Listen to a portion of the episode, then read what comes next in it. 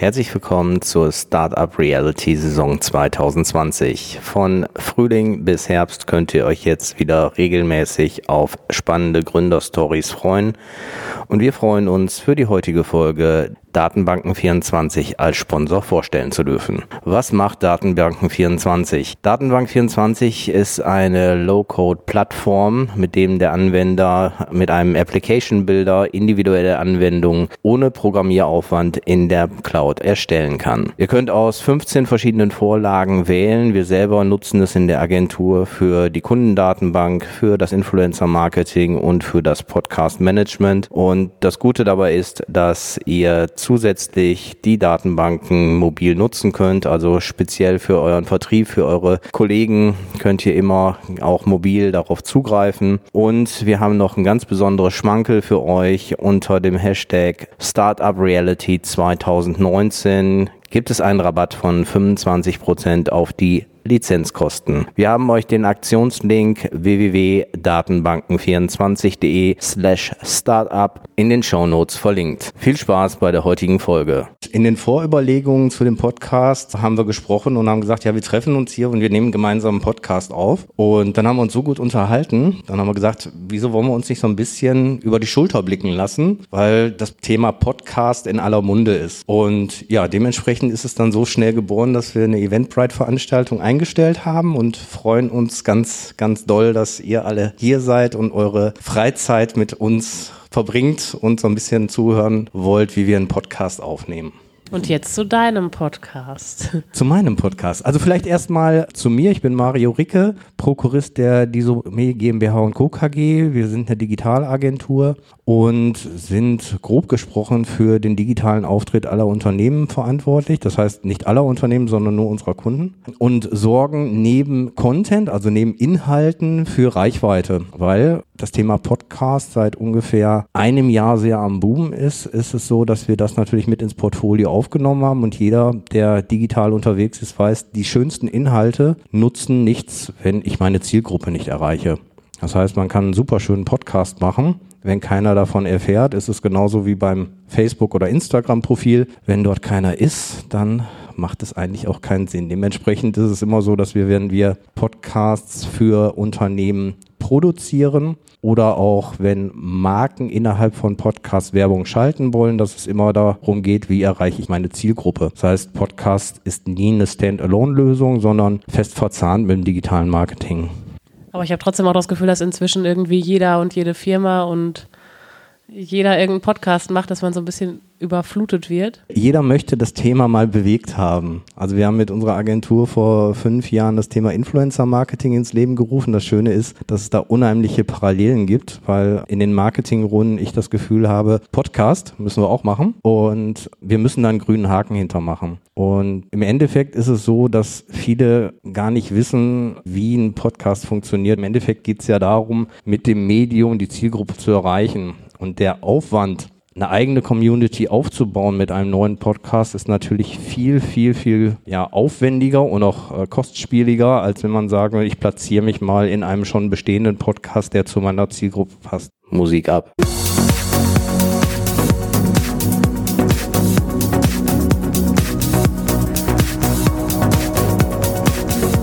Startup Reality, der Talk über Startups und deren Macher. Wir interviewen Gründer aus verschiedenen Bereichen und liefern neben spannenden Inhalten viele Informationen und unterhaltsame Gründerstories. Mein Name ist Mario Ricke und ich führe euch als Gastgeber in regelmäßigen Episoden durch diesen Podcast.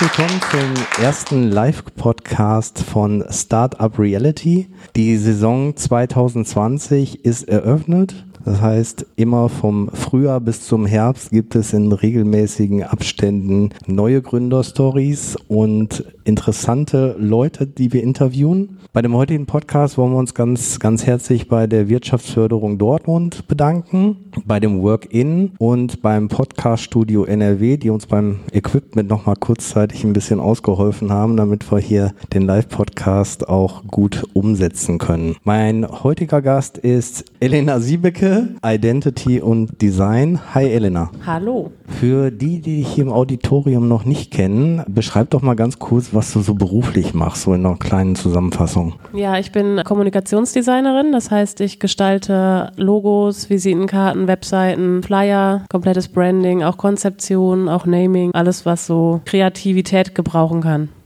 Wie lange machst du das schon?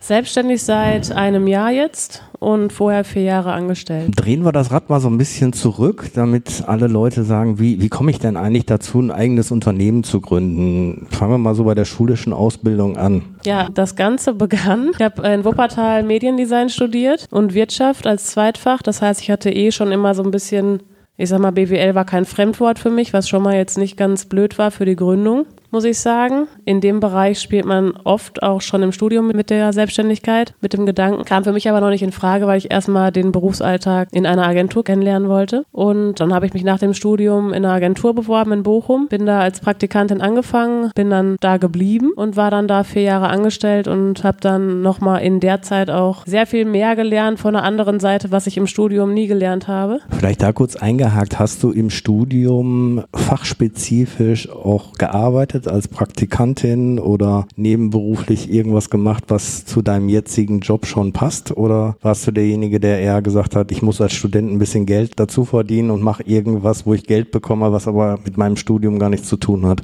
Ja, eher zweiteres. Ich habe äh, sehr viele verschiedene Nebenjobs gehabt.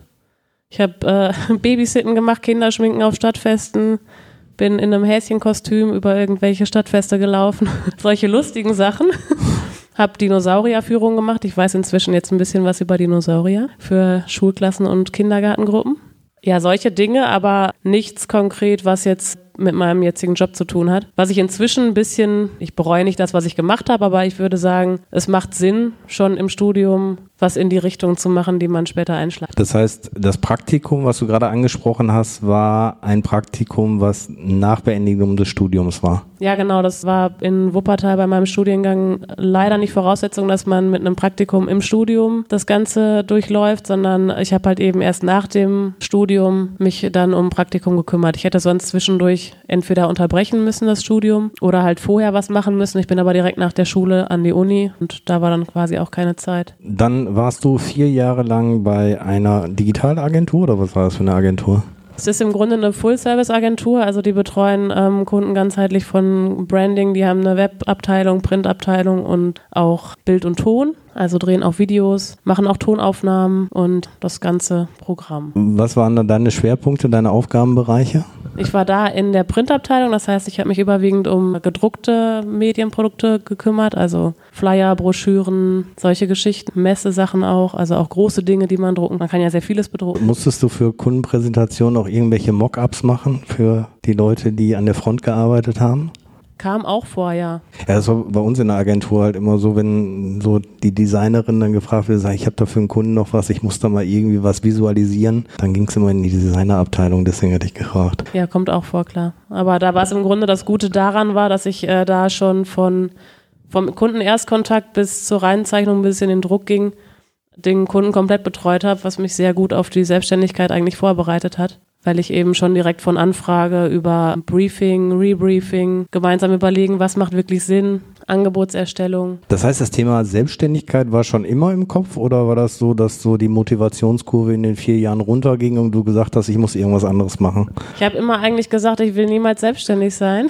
bin ich's und bin damit auch sehr zufrieden. Ich habe einfach immer sehr viele Vorteile im Angestelltenverhältnis gesehen und entwickelte sich dann aber in der Agentur dahin, dass ich überwiegend für einen großen Kunden gearbeitet habe Dadurch fehlte mir dann so ein bisschen die Abwechslung, das, was ich eigentlich an der Arbeit in einer Agentur schätze. Im Vergleich dazu, dass man sich anstellen lässt in der Marketingabteilung in einem großen Unternehmen, die auch Designer einstellen. Da wird man vermutlich besser bezahlt als in der Agenturbranche, aber hat halt eben immer die gleichen Farben, die gleichen Logos, die gleichen Inhalte. Und in der Agentur hat man normalerweise halt einfach mehr Abwechslung. Und das wurde bei mir dann immer weniger, weil ich immer mehr von dem einen großen Kunden bekommen habe. Und dann war eigentlich der einzig logische Weg daraus, da zu kündigen, weil warum sollte mein Chef sagen, ja, die hat keine Lust mehr auf euch, die macht jetzt was anderes. Wäre ja irgendwie Quatsch in der Außenkommunikation nicht so gut, das stimmt. Dann hast du aber ein Jahr dir eine Auszeit genommen. War, bevor du gekündigt hast, die Selbstständigkeit da schon ein Thema, dass du gesagt hast, ich mache es jetzt bewusst so, ich ziehe einen Cut, ich nehme ein Jahr Auszeit und starte dann? Ich habe darüber nachgedacht. Ich habe auch überlegt, ob ich mich vor der Weltreise selbstständig mache, um unterwegs ein bisschen arbeiten zu können und Geld verdienen zu können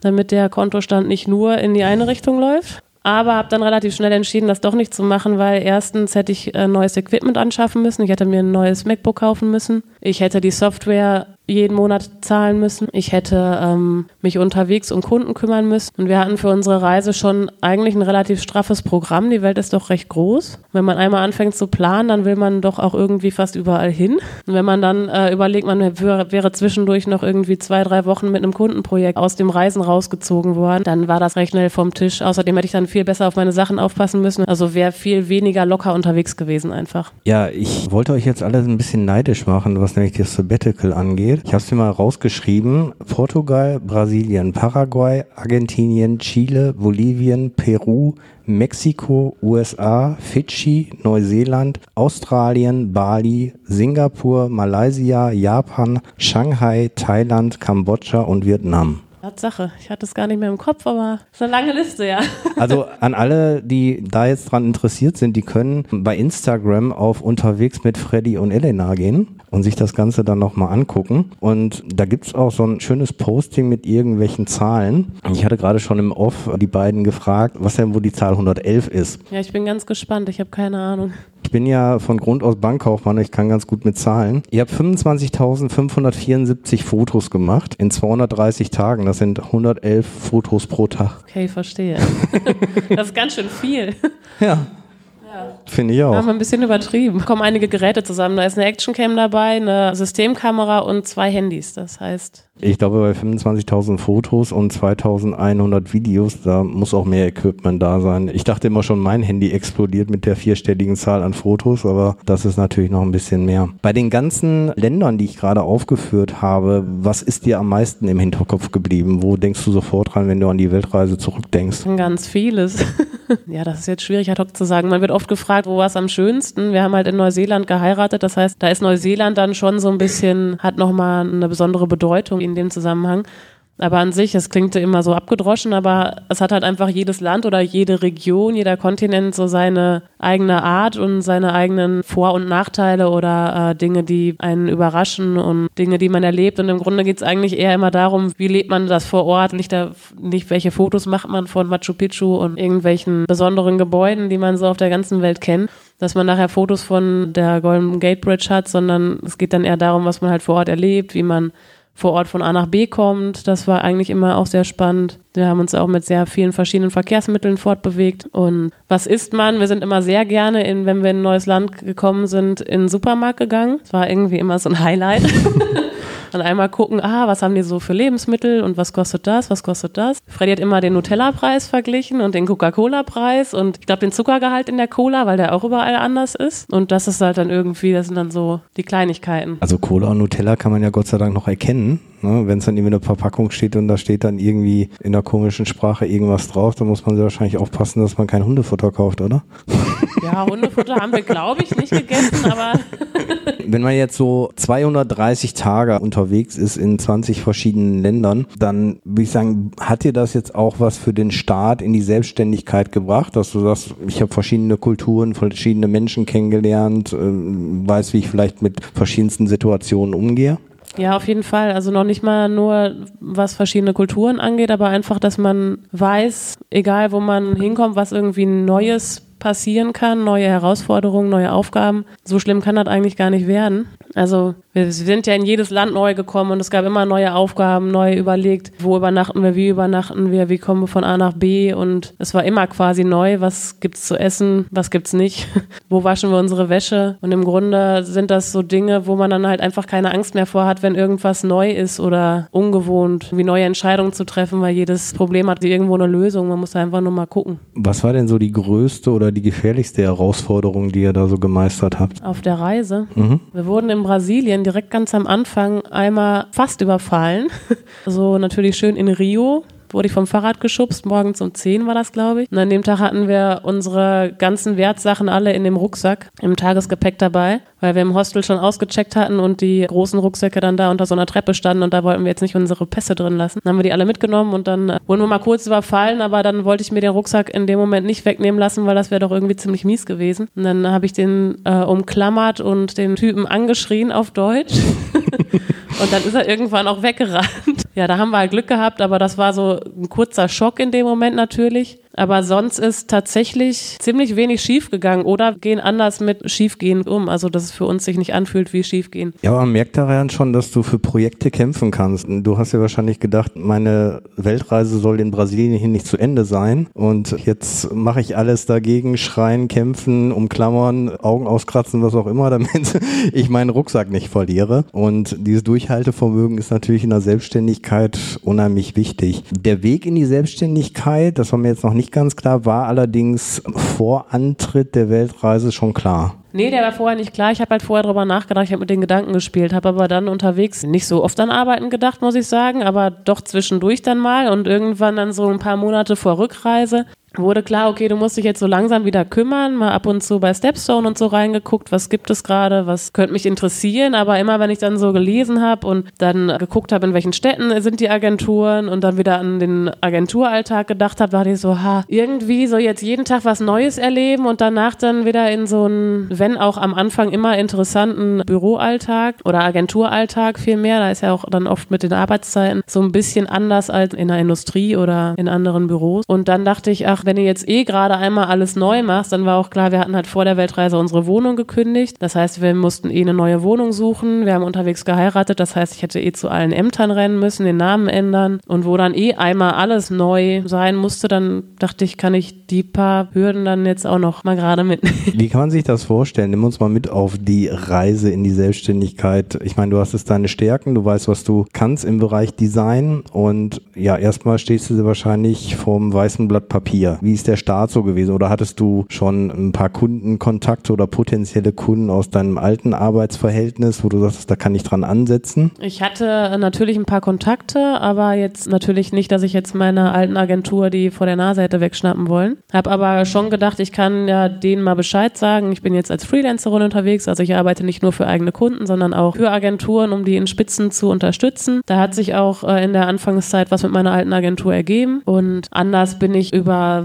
wildeste Wege irgendwie an Kunden gekommen. Ein, ich arbeite für einen Fahrradverleih in St. Peter-Ording. Ich habe den guten Kerl noch nie getroffen. Wir telefonieren immer nur. Das kam über einen ehemaligen Kollegen und da über eine Freundin irgendwie zustande. Aber das ist ja das Schöne, dass man eigentlich, äh, egal wo ich bin und egal wo mein Kunde ist, man kann ja trotzdem dank Digitalisierung alles äh, irgendwie zusammen auf die Beine stellen. War das bei der Weltreise vielleicht mal ein Gedanke, so eine Art digitaler Nomade zu werden? Weil, wie du schon sagst, im Endeffekt im digitalen Bereich ist es ja fast egal, wo ich arbeite. Und zufälligerweise kenne ich eine befreundete Agentur, die eine App rausgebracht haben. Und der sitzt auch Bali, also auch ein Standort, wo, wo ihr dann wart. War so eine Überlegung mal im Kopf oder gar nicht?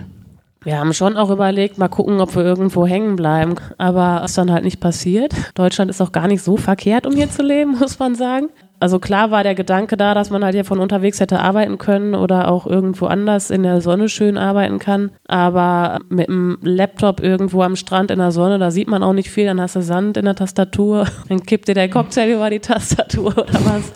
Und das Internet ist auch nicht überall so bombig. Und klar gibt es auch Coworking Spaces in Thailand und so, aber die Thais sind auch ein paar Zentimeter kleiner als ich. Das heißt, die Tische und Stühle, da sitzt man dann auch nicht so gut dran. Und ja, da kommen dann irgendwie so ein paar Dinge zusammen. Das klingt immer alles so schön, aber wie effektiv man dann irgendwo arbeiten kann, da muss man sich wahrscheinlich trotzdem so ein bisschen eine Art Arbeitsalltag für sich aufbauen. Aber das digitale Nomadenleben war für mich eigentlich nie ein Thema. Jetzt ist es natürlich für Leute, die mit dem Gedanken spielen, zu gründen, auch interessant zu wissen, wie hast du das denn mit dem finanziellen Part geregelt? Das heißt, gab es da irgendwelche Unterstützung, gerade nach so einem Jahr Ausland, wie du schon sagst, der Kontostand ging nur in eine Richtung, dann ist es natürlich so, dass man denkt, ach, so ein sicheres Angestelltenverhältnis, wo monatlich zwar immer der gleiche Betrag kommt, ist ja auch nicht so verkehrt. Hast du irgendwelche Förderungen, Förderfonds oder irgendwelche anderen Dinge in Anspruch genommen oder wie ist da der Start gewesen? Ja, das war einmal war es natürlich gut. Wir hatten ja, wie gesagt, unsere Wohnung gekündigt. Als wir zurückkamen, konnten wir bei meinen Eltern nochmal unterkommen für ein paar Monate. Das hat natürlich schon mal sehr viel Geld gespart. Und ich war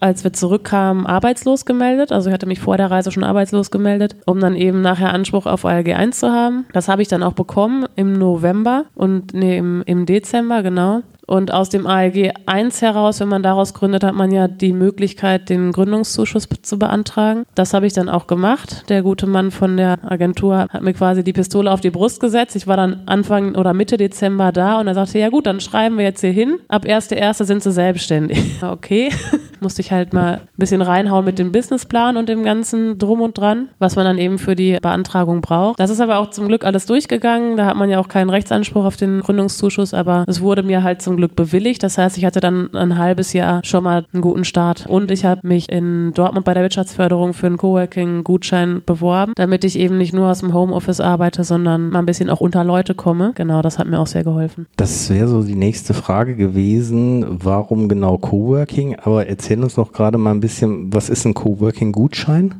Ja, ich habe das online irgendwo gefunden und bin darauf gestoßen. Das, da habe ich halt noch in Altena gewohnt, bei meinen Eltern in der Zeit. Und die Dortmunder Wirtschaftsförderung gibt speziell für Gründerinnen, also für weibliche Gründer, Gründer einen ähm, Gutschein für Coworking Spaces aus, in einer verschiedenen Höhe, je nachdem, was man für ein Unternehmen ist. Und da habe ich mich eben beworben, um ähm, nicht nur alleine zu Hause vorm Schreibtisch zu sitzen. Das heißt, du kannst jetzt ein bisschen im Coworking arbeiten und das wird von der Wirtschaftsförderung unterstützt. genau, also man geht in Vorleistung und kann dann innerhalb von einem Jahr die Rechnung einreichen und bekommt das Geld dann zurück. War das der Hauptgrund, dass du in den Coworking Space gegangen bist oder wie waren die Überlegungen, warum gerade Coworking? Ja, tatsächlich war das einer der Hauptgründe. Also ich habe mich natürlich vorher schon viel damit auseinandergesetzt, wie äh, kommt man an Kunden, wie kommt man an ein Netzwerk und da war Coworking auch schon Thema. Und für mich war aber trotzdem klar, dass ich nicht jeden Tag unbedingt ins Coworking Space will, zumindest nicht irgendwo ein festes Büro mir anmieten will,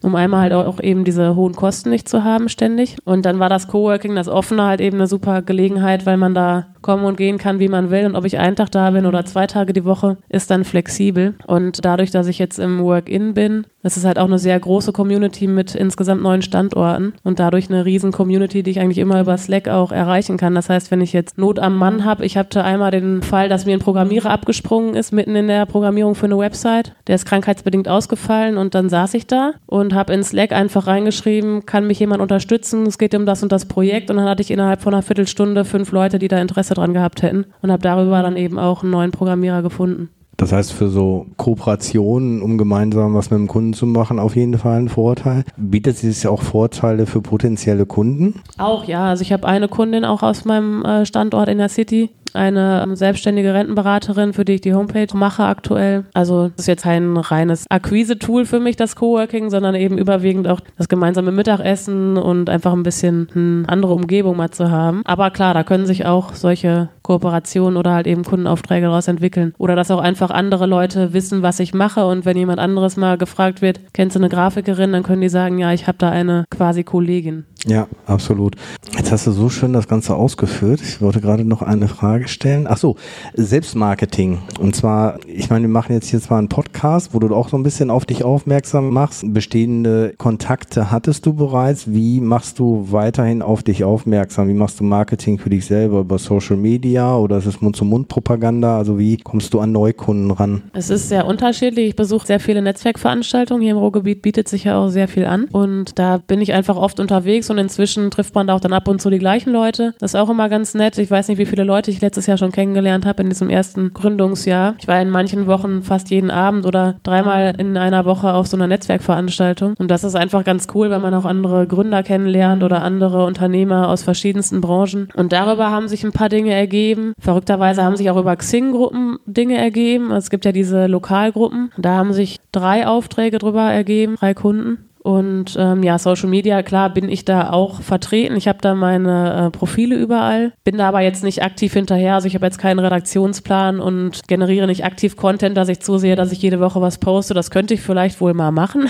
aber im Endeffekt sind dann, wenn Kundenaufträge da sind, die halt eben eigentlich immer wichtiger. Damit wird Geld verdient und wenn man ein Alleinkämpfer ist, dann muss man natürlich gucken, womit verdiene ich Geld. Wenn du jetzt einen Standardkunden dir rauschest, ähm, dein Claim ist ja Identity und Design Design geht es dann in erster Linie um kleine mittelständische Unternehmen oder auch Startups, die einen einheitlichen visuellen Auftritt haben möchten, was Homepage angeht, was Social Media angeht? Oder geht es auch häufig um Rebranding? Oder was sind so die alltäglichen Dinge, die du für deine Kunden umsetzt? Ja, es ist unterschiedlich. Ich habe einen Kunden, das ist eine Softwarefirma. Für deren Kunden wiederum gestalte ich dann die Webshops zum Beispiel, weil die haben viele Programmierer im Unternehmen sitzen, aber keine Designer. Da sage ich dann einmal, wie sie auszusehen hat und äh, die setzen das dann so um. Das sind dann wieder ganz verschiedene Branchen natürlich. Dann habe ich ein paar Kunden aus dem Bereich Psychotherapie und psychologische Beratung. Das ist dann wieder ein ganz anderes Feld und da tut sich dann halt auch wieder das auf, was ich vorher so gegen Ende vermisst habe, eben, dass man so verschiedene Themenbereiche hat. Und Rebranding habe ich jetzt auch kurzfristig noch eins gemacht vor kurzem. Das macht natürlich immer am meisten Spaß, wenn man ans Logo ran darf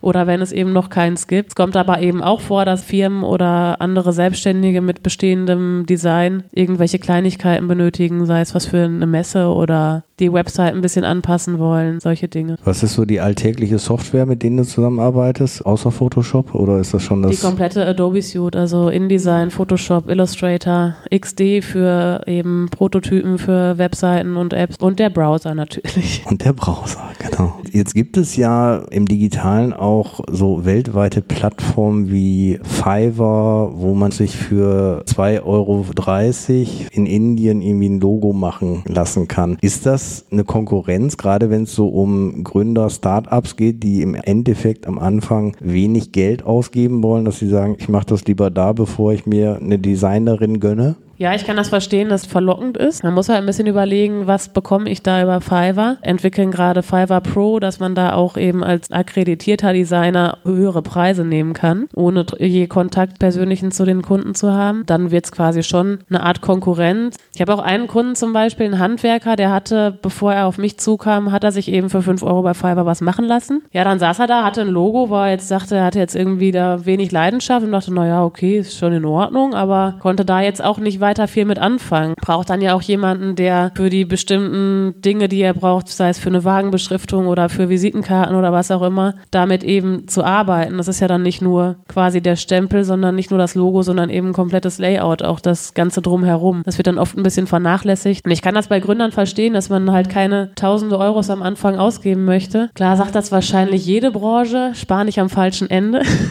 Aber gerade bei Design, es geht ja nicht nur darum, dass irgendwas schick aussieht, sondern Design ist ja eben einfach auch Kommunikation. Also, dass man visuell das kommuniziert, was da drin steckt. Und das ist bei manchen, gerade bei technologisch innovativen Gründern, wo das Produkt nicht offensichtlich ist, wie ich stelle da eine Flasche Bier hin und jeder weiß, was es ist, dass es dann sehr viel darum geht, visuell das zu kommunizieren, was das Produkt kann. Und das ist halt bei Dienstleistungen oder bei technischen Produkten super wichtig, anständig rüberzubringen, was kann das. Und dafür muss man auch mit den Leuten an einem Tisch sitzen und sich mehrmals unterhalten und vielleicht mal einen Workshop machen, um zu überlegen, in welche Richtung soll es gehen oder wie beschreiben wir unsere Leistung aktuell, kann man das vielleicht anders auch gruppieren, dann geht es viel auch um die gesamte Informationsstruktur, nicht nur darum, in welchen Farben mache ich jetzt welche Form da als Logo hin. Also auch an der Stelle, wer günstig kauft, kauft zweimal. Ja, oder auch noch mehr. Für 2,50 Euro kann ich mir ja ein paar Logos kaufen und dann das, was mir am besten gefällt, nehmen. Aber man vergisst dann oft, dass ein Logo nicht nur, das soll nicht irgendwas sein, was schön aussieht, sondern das Transportieren, was ich mache. Ich weiß nicht, wie gut man es dann schafft, über digitalem Wege einem, der irgendwo in Indien oder sonst wo sitzt, zu kommunizieren, was ich mache und dass dem klar ist, wer meine Zielgruppe ist, für die er wiederum gestalten soll. Haben sich so in den letzten Jahren so die Herausforderungen im Design geändert? Sind so Dinge wie VR und AR ein Thema oder ist das gar nichts, was bei dir so aufschlägt? Das schlägt bei mir persönlich nicht auf. Ich kriege das natürlich auf diversen Veranstaltungen mit, sei es jetzt hier die digitale Woche in Dortmund. Da habe ich mir ein paar Sachen angeguckt. Ich finde das immer spannend zu sehen, aber es ist in meinem persönlichen Alltag jetzt noch nicht wirklich angekommen. Das heißt, bei dir ist alles, was du designst, ja starr ist. Kein Bewegtbild, kein äh, VR oder AR, sondern ist alles starr. Genau, bei mir ist im Grunde starr. Klar kommen da mal Animationen hinzu oder man kann auch mit mir zusammen, was ich nicht selber äh, produzieren würde, aber wenn es um Imagefilm geht zum Beispiel, dann würde ich wieder Kooperationspartner aus dem Netzwerk damit reinziehen und dann kann man auch einen Imagefilm machen oder eben Animationen. Also Animation, so ein animiertes Logo, was vor so einem Imagefilm ist oder genau, was bei zum Beispiel hm? für so einen YouTube-Channel habe ich jetzt für einen Kunden, da wird es dann auch, wenn es um den YouTube-Channel geht, darum gehen, dass man einmal das Logo animiert und dass man ein spannendes Intro hat, dass man nicht einfach nur wie so eine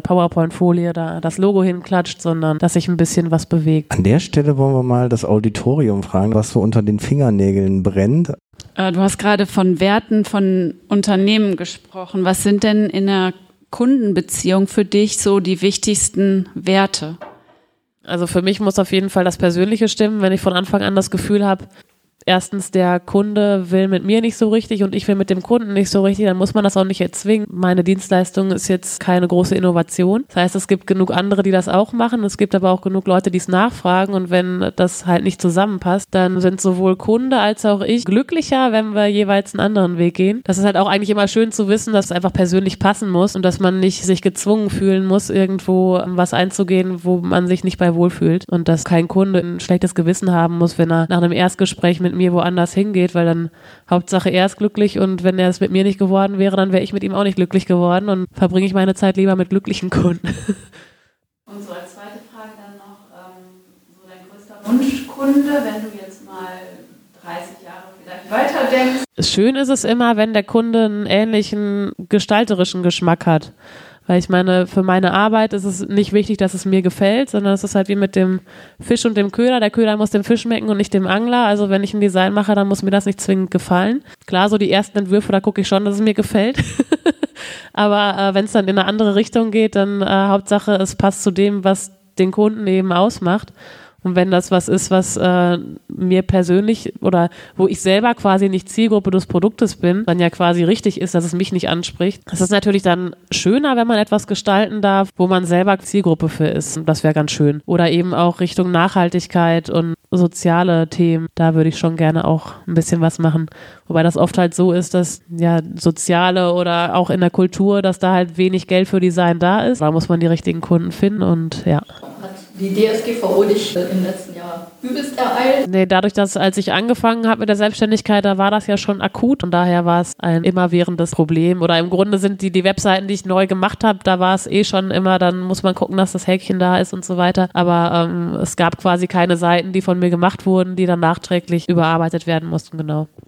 Gut, dann machen wir weiter. Wie sieht es bei dir im Bereich Fortbildung, Weiterbildung aus? Ne? Weil du kennst aus dem digitalen Bereich, dass es sehr schnelllebig ist. Ich denke, das wird im Designbereich auch ähnlich laufen. Wie hältst du dich da auf dem laufenden Stand? Ich äh, besuche gerne Designmessen, wo man automatisch mitbekommt, was gerade los ist. Ich gucke natürlich online durch verschiedene Quellen und da bleibt man so ein bisschen auf dem Laufenden, logischerweise. Und gucke auch immer ab und zu nach jetzt zum Beispiel, was bei mir im Studium noch nicht relevant war. User Experience, User Interface, dass ich in die Richtung mehr mache und einmal durch Recherche, aber eben auch nach Seminaren Ausschau halte, dass man am Ball bleibt und gucke immer nach Tools und alles, was sich an Problemen auftut, kann ich googeln und dann fuchst man sich irgendwo rein. Das ist dann im Grunde so wie das, was wir am Anfang hatten, dass man keine Angst vor neuen Aufgaben hat, weil man eben weiß, irgendwo kriegt man das schon hin, dann muss man sich in was Neues reinfuchsen. Für alle, die es nicht wissen, was steckt hinter User Experience, User Interface? Das sind die ganz digitalen Produkte, die wir alle so nutzen, seien es Apps oder eben auch Web Webseiten oder Oberflächen, Displays, Touchscreens von Druckern oder Kaffeemaschinen, alles Mögliche, wo ein User eben, ein Benutzer durchgeführt wird, wo dann darauf geachtet werden muss, wann wird ihm welche Option angeboten, wie wird es farblich, wo ist der Kontrast am besten. Genau, und dann geht es halt auch nicht nur darum, dass es schön aussieht, sondern. Dass du einen guten Userflow einfach in diesem Genau, Bereich was man bei einer Website im Grunde auch schon hat. Und bei Apps ist es natürlich noch wichtiger, weil man noch äh, eine viel komplexere Interaktion mit dem User hat als bei einer Website. Als Selbstständiger hat man ja keinen 9-to-5-Job und man ist eigentlich ständig selbstständig. Wo holst du dir denn so deine Kraft? Was machst du so privat an Hobbys oder wo holst du dir deinen Ausgleich? Also ich muss sagen, ich koppel meinen Arbeitstag einfach an den von meinem Mann. Ähm, es fällt mir jetzt nicht schwer, wenn man oft irgendwie denkt, ach, Homeoffice, dann liegt man erstmal ganz lange im Bett und arbeitet dann lieber abends irgendwie noch ganz lange und zieht sich den Schlafanzug gar nicht aus. Das ist bei mir jetzt nicht so. Tipp 1 übrigens fürs Homeoffice, zieh dir eine Hose an.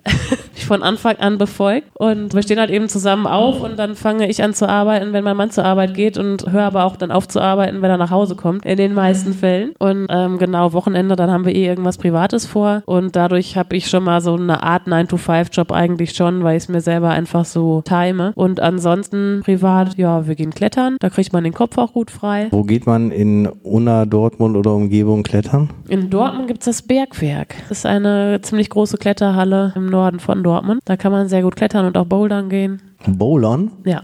Was ist das? Das ist Klettern bis zu vier Meter Höhe ohne Seil. Komplett ohne Sicherung dann, oder wie? Ja, wenn du fällst halt dann auf dicke Matten. Ist so ähnlich wie Klettern, nur halt nicht, dass du im Seil hängst, sondern kletterst halt wieder runter oder lässt dich fallen. Das heißt, Klettern, da machst du den Kopf sozusagen frei. Das ist so dein Hobby. Ja, genau, weil man sich halt auf das konzentrieren muss, was man da macht. Und das fällt mir dabei auch leichter als beim Laufen zum Beispiel, weil Laufen so was Monotones ist. Macht mir persönlich einfach nicht so viel Spaß. Wandern dann schon eher, da ist man aber dann auch in Gemeinschaft. Wir wandern auch gerne lange. Wir haben letztes Jahr einen Megamarsch mitgemacht. Da läuft man, wenn man es schafft, 100 Kilometer in 24 Stunden. Haben wir nicht geschafft, aber Die 24 Stunden nicht oder die Kilometeranzahl? beides. Also man wird dann nach einer gewissen Zeit kommt quasi der Besenwagen und die Verpflegungsstationen, die schließen irgendwann und dann muss man nach Hause, wenn man das nicht in der richtigen Zeit schafft, weil man eben bis zum Ziel nur 24 Stunden hat, nur in Anführungsstrichen. Wenn man dann nach zwölf Stunden erst bei Kilometer 20 ist, dann wird das ein bisschen schwierig. Deswegen ist das dann so getimt, dass man dann irgendwann aussteigen muss, wenn man zu langsam wird. Möchtest du sowas nochmal angehen? Ja, also die 100 haben wir noch nicht geschafft, die stehen jetzt noch aus. Ne? Wenn du so an die Zukunft deiner Selbstständigkeit denkst, bist du dann weiterhin eine Alleinkämpferin oder bist du jemand, der sagt, ich möchte auch expandieren, ich möchte wirklich ein Unternehmen mit mehreren Mitarbeitern später mal führen oder wie sind so da deine Visionen? Da wurde ich auch schon oft so gefragt und äh, mein damaliger Chef sagte am Anfang zu mir als Tipp für meine Selbstständigkeit, warte nicht so lange, dir jemanden einzustellen. Ich muss aber sagen, dass ich da gar nicht so viel Ambitionen habe, mir Leute einzustellen, weil ich erstens die Verantwortung für andere, das würde mich dann wieder unter Stress setzen. So habe ich die Verantwortung für mich selber und meinen Lebensunterhalt und nicht noch für jemand anderen. Und ich bin zufrieden mit den Aufgaben, die ich alleine bewerkstelligen kann und mit den Kunden und den Projekten, die dabei zustande kommen. Und mir ist eher wichtig, dass ich mein Privatleben mit, mit meiner Selbstständigkeit entspannt vereinigen kann. Und das wird, glaube ich, sobald man sich Leute einstellt, schwieriger.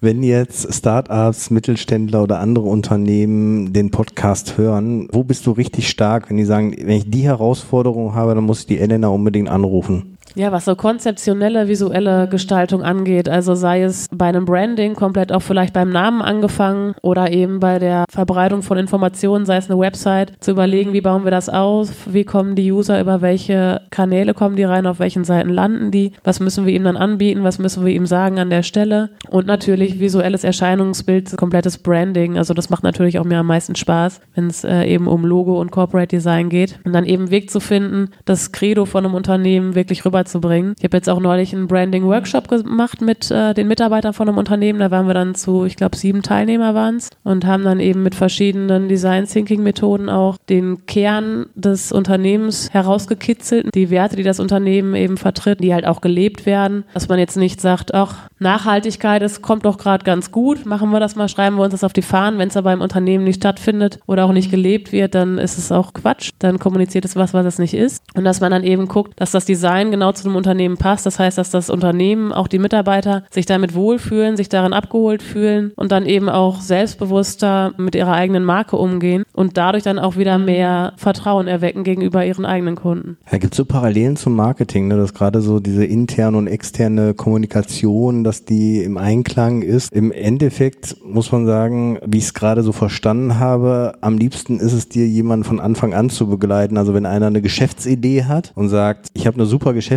aber ich weiß überhaupt noch nicht, wie meine Company heißen soll und ich weiß auch gar nicht, wie ich visuell auftreten möchte, wie mein Logo ist, wie meine Internetpräsenz ist. Also sowas wirklich von Anfang an zu begleiten, das ist so das, das Spannendste dann sehr wahrscheinlich. Ne? Genau, weil dann ist halt einfach noch am wenigsten kaputt.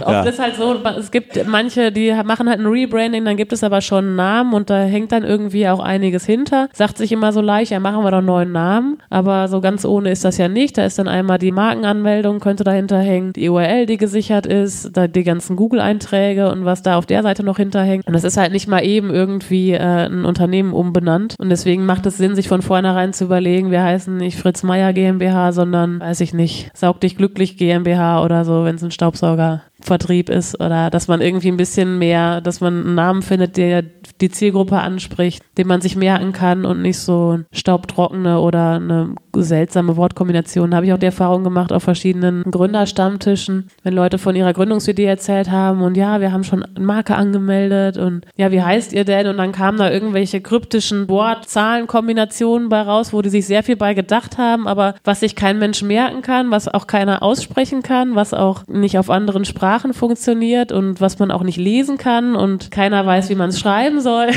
da kann nichts Einprägsames draus werden, selbst wenn das Logo noch so toll ist. Da muss man dann schon nochmal hingehen und sagen, warum wir nicht das Ding nochmal umbenennen irgendwie. Ich finde immer, ein Name muss hörbar sein und man muss ihn dann auch direkt fehlerfrei in Google eingeben können. Ja, genau. Das ist halt eben auch das Thema, dass man und dass man eben nicht zu willkürlich, wenn man überlegt, okay, wenn jemand das googelt, dass das halt nicht von zig anderen Dingen übertüncht wird wie jetzt fällt mir kein Beispiel ein, aber Weichkäse oder so. Wenn ich jetzt Weichkäse, weil es irgendwie lustig klingt, mir als Firmenname ausdenke, ob jetzt weichkäse.de noch frei ist, weiß ich jetzt nicht aus dem Kopf, aber wenn Weichkäse gegoogelt wird, dann wird nicht mein Unternehmen oben sein können, weil da zu viele andere Ergebnisse vor sind. Also schon mal in die Richtung SEO gedacht. Ja, so ein bisschen auch, klar.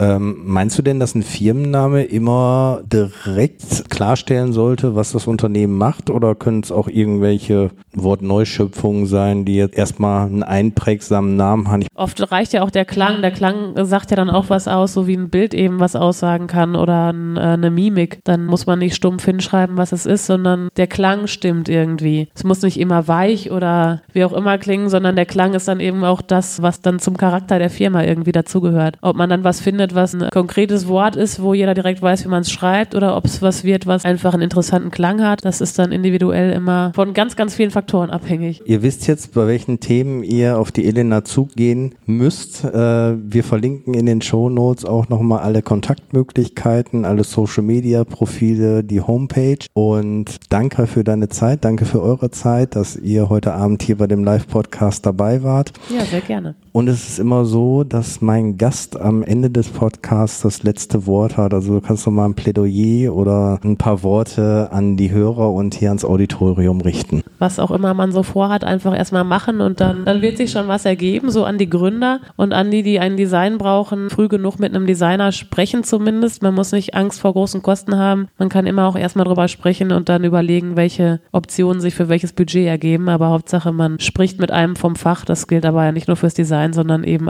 eigentlich für alle anderen Bereiche auch. Vielen Dank für das nette Gespräch. Bis zum nächsten Mal.